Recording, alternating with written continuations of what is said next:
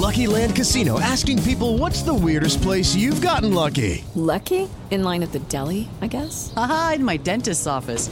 More than once, actually. Do I have to say? Yes, you do. In the car before my kids' PTA meeting. Really? Yes. Excuse me, what's the weirdest place you've gotten lucky? I never win and tell. Well, there you have it. You can get lucky anywhere playing at LuckyLandSlots.com. Play for free right now. Are you feeling lucky? No purchase necessary. Void where prohibited by law. 18 plus. Terms and conditions apply. See website for details.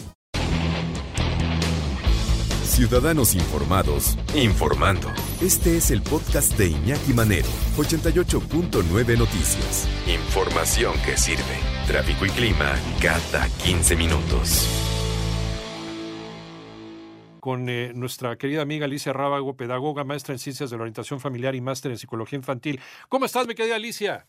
Muy contenta, Iñaki. ¿Cómo estás tú? Pues bien, afortunadamente con este tema que le estamos dando continuidad, ya platicábamos la semana pasada, Alicia, sobre cómo hablarle a los niños de la muerte. ¿Cómo llevan los niños, que sería eh, lo que platicaríamos hoy, eh, el duelo? Yo tengo la idea de que los niños eh, es más fácil que resuelvan un duelo que los adultos. ¿Tú cómo lo ves? Pues fíjate que yo estoy contigo, Iñaki, pero porque siempre he creído que los niños son mucho más sencillos, mucho auténticos, mucho más prácticos. Entonces, por supuesto que creo que ellos lo dijeron de mejor manera, ¿por qué no le meten pensamiento adulto? Y eso ayuda un montón. Entonces, sí tiene ver la edad, ¿eh? O sea, sí va variando según la edad que van teniendo los niños, porque evidentemente su pensamiento va cambiando. Durante los primeros años tienen un pensamiento más mágico, fantástico, y a la llegada de los siete, ocho años, yo hoy creo que me iría un poquito más abajo porque están muy estimulados, ya se empieza a hablar de ese pensamiento lógico en donde logran entender de mejor manera que la muerte ya no es reversible, ya no vuelve aquella persona que se fue. Pero sí creo que aún así los niños quieren las noticias de mejor manera porque no le meten tanto prejuicio ni tanta idea, sino son como más claros. Sí, los niños están como más con este pensamiento mágico, digieren mejor la ausencia y cuando nos vamos haciendo más lógicos, fíjate, ¿no? Que parece contradictorio. Nos hacemos más lógicos y es cuando se, se, echa a perder esta posibilidad de poder pasar a una siguiente etapa de nuestra vida, poder superar algo. Estamos hablando del duelo y el duelo no solamente es la desaparición física, ¿no? Carnal de la gente, sino a lo mejor pues el duelo también es por porque papá y mamá se divorciaron y porque ya no vas a ver a los dos juntos en casa como los veías antes. En fin, hay, hay distintas maneras de duelo. ¿Cómo lo abordan los niños? ¿Cómo lo abordan los niños y qué tan rápido pueden superar algo tan presente en esta temporada, desgraciadamente, como es la, la muerte, la desaparición física, sobre todo de la gente más vulnerable? Abuelito, abuelita, algún, algún tío, algún familiar que estuviera enfermo. Alicia, volvemos contigo. Mira, yo creo que mucho dependerá de qué tan cercana sea esa pérdida que ellos Sí. tienen, porque sí depende muchísimo de la personalidad del niño, de la edad por la que atraviesa y de la forma en que nosotros ayudamos al niño a recibir la noticia. Fíjate estos tres factores que importantes son, ¿no? Yo entiendo, por ejemplo, si si en casa falleció papá o mamá, eh, lo, lo propio es que el más cercano al niño de la noticia. Entonces, Sí. por ejemplo, si fue mamá, pues lo propio fuera que el papá le diera la noticia. Pero aquí lo más importante es que esa persona que dé la noticia pueda tener el control sobre las emociones al momento de dar la noticia. Yo no estoy diciendo que no llore, que no esté que no esté triste o que haga como que no pasó nada. No, no, se vale estar triste, llorar, pero estar controlado cuando se habla con el niño, porque la intención es que él te va a ver cómo, cómo estás tomando tú la noticia y él sabrá que hay alguien con el que puede hablarlo, eh, cómo sentirse y dejarlo que pregunte. Dependiendo de la edad, Iñaki, aquí sí yo hago mucho hincapié en lo de la edad, porque como adultos queremos tener el control de la situación y que no sufran y que y que no sientan tan feo esta pérdida. Entonces queremos dar muchas explicaciones. Con los niños hay que ser muy claros, usar lenguaje muy claro, muy preciso y de acuerdo a su edad. De repente utilizamos frases como lo perdimos o falleció y el niño no entiende. ¿Lo perdimos en dónde? ¿No? ¿En dónde se Exacto. perdió? ¿En un centro comercial? ¿En el parque? ¿No? Dentro de la lógica del niño. Claro, tenemos que ser como muy claros, porque esas palabras en él, ¿cómo que se nos fue? Pues a dónde se fue, o sea, de quién es culpa, qué le hice. Entonces, nosotros tenemos que ser muy claros y decir a lo mejor tu mamá acaba de morir y dar un espacio y decirle quieres preguntar algo y esperar qué siguiente pregunta hace, por qué o cómo, qué le pasó, ya no va a venir, ya no la voy a ver, esperar una pregunta para saber qué le podemos eh, decir a continuación. Muchas veces entre el nervio, la tristeza, el querer controlar la situación, damos demasiadas explicaciones que el niño no puede digerir y esto no le ayuda.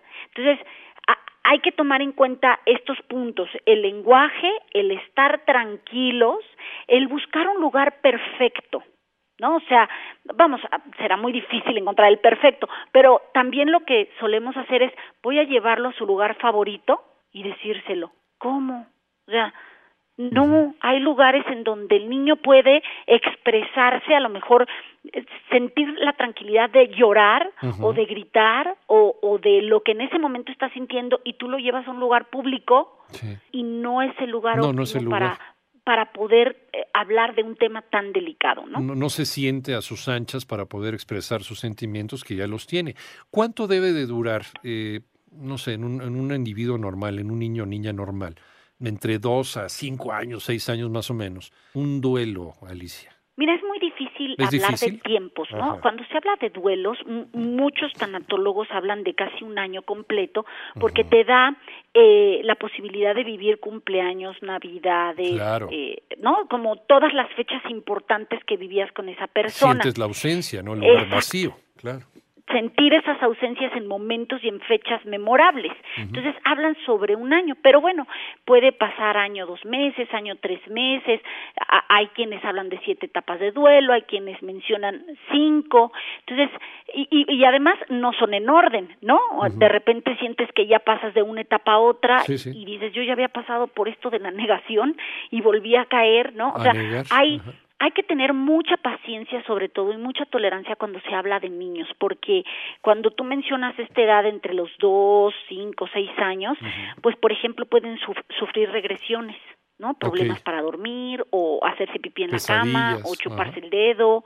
Entonces empiezas a desesperarte porque entre la tristeza que a ti te da vienen todos estos cambios, no sabes cómo manejarlos. Entonces tenemos que ser muy, muy tolerantes, muy comprensivos y entender que cada quien puede vivir un duelo de diferente manera. A lo mejor tienes tres hijos y tus tres hijos, uno llora, de repente otro juega y parece que no pasó nada y vuelve a llorar y luego otro vive como si todo siguiera normal.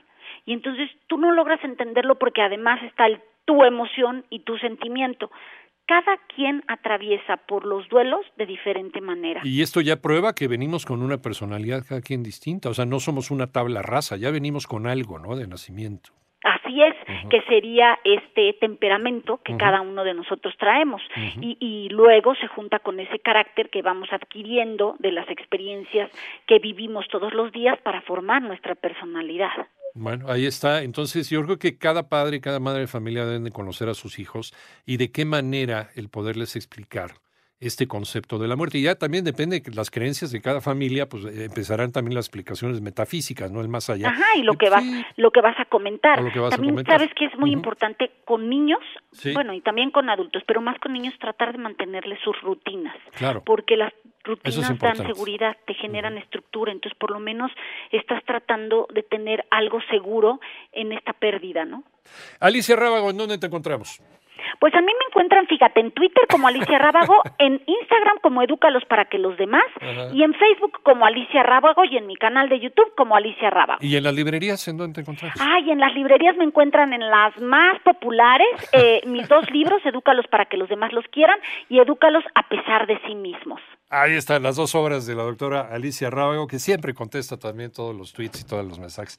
Te agradecemos como siempre, Alicia, un abrazo muy fuerte.